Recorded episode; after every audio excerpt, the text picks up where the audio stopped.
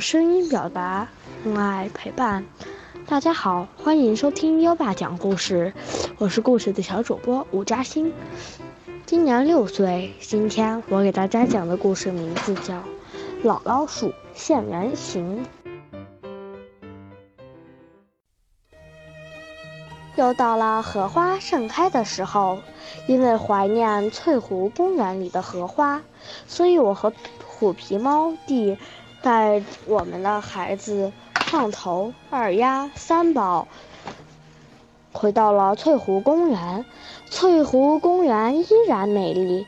清晨，荷叶的清香一股一股地灌进秘密山洞，将我熏醒了。看看还在梦中的虎皮猫和三只小猫，我悄悄地走出了秘密山洞。荷叶已将整个湖面铺满了，每一片荷叶都像个。玉盘的玉盘上面滚满了晶莹剔透的露珠，在澄丽的辉阳下，颗颗露珠闪闪烁烁。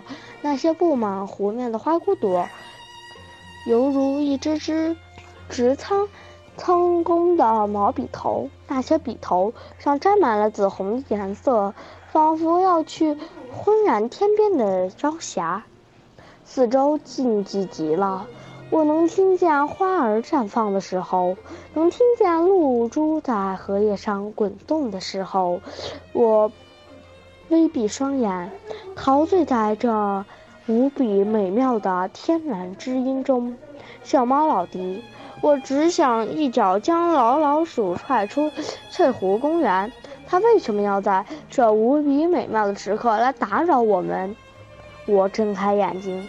出现在我眼前的老老鼠让我大吃一惊，老老鼠居然出了原形。小猫老弟，我已我的身体已经出了什么问题？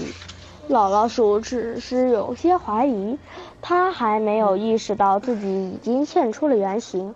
我怎么突然丧失了弹跳的能力和滚动的能力？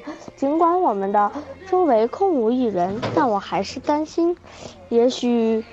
会从哪里冒出一两个人晨练的人来？一只猫和一只老鼠待在一起，毕竟不是一件光明正大的事。于是我约老老鼠的到老地方见。老地方就是梅园，梅园是翠湖公园的一个园中园，有一道终年紧闭的红色园门。只有在寒冬腊月，梅园才会充满生气，满园的腊梅花开得一片金黄。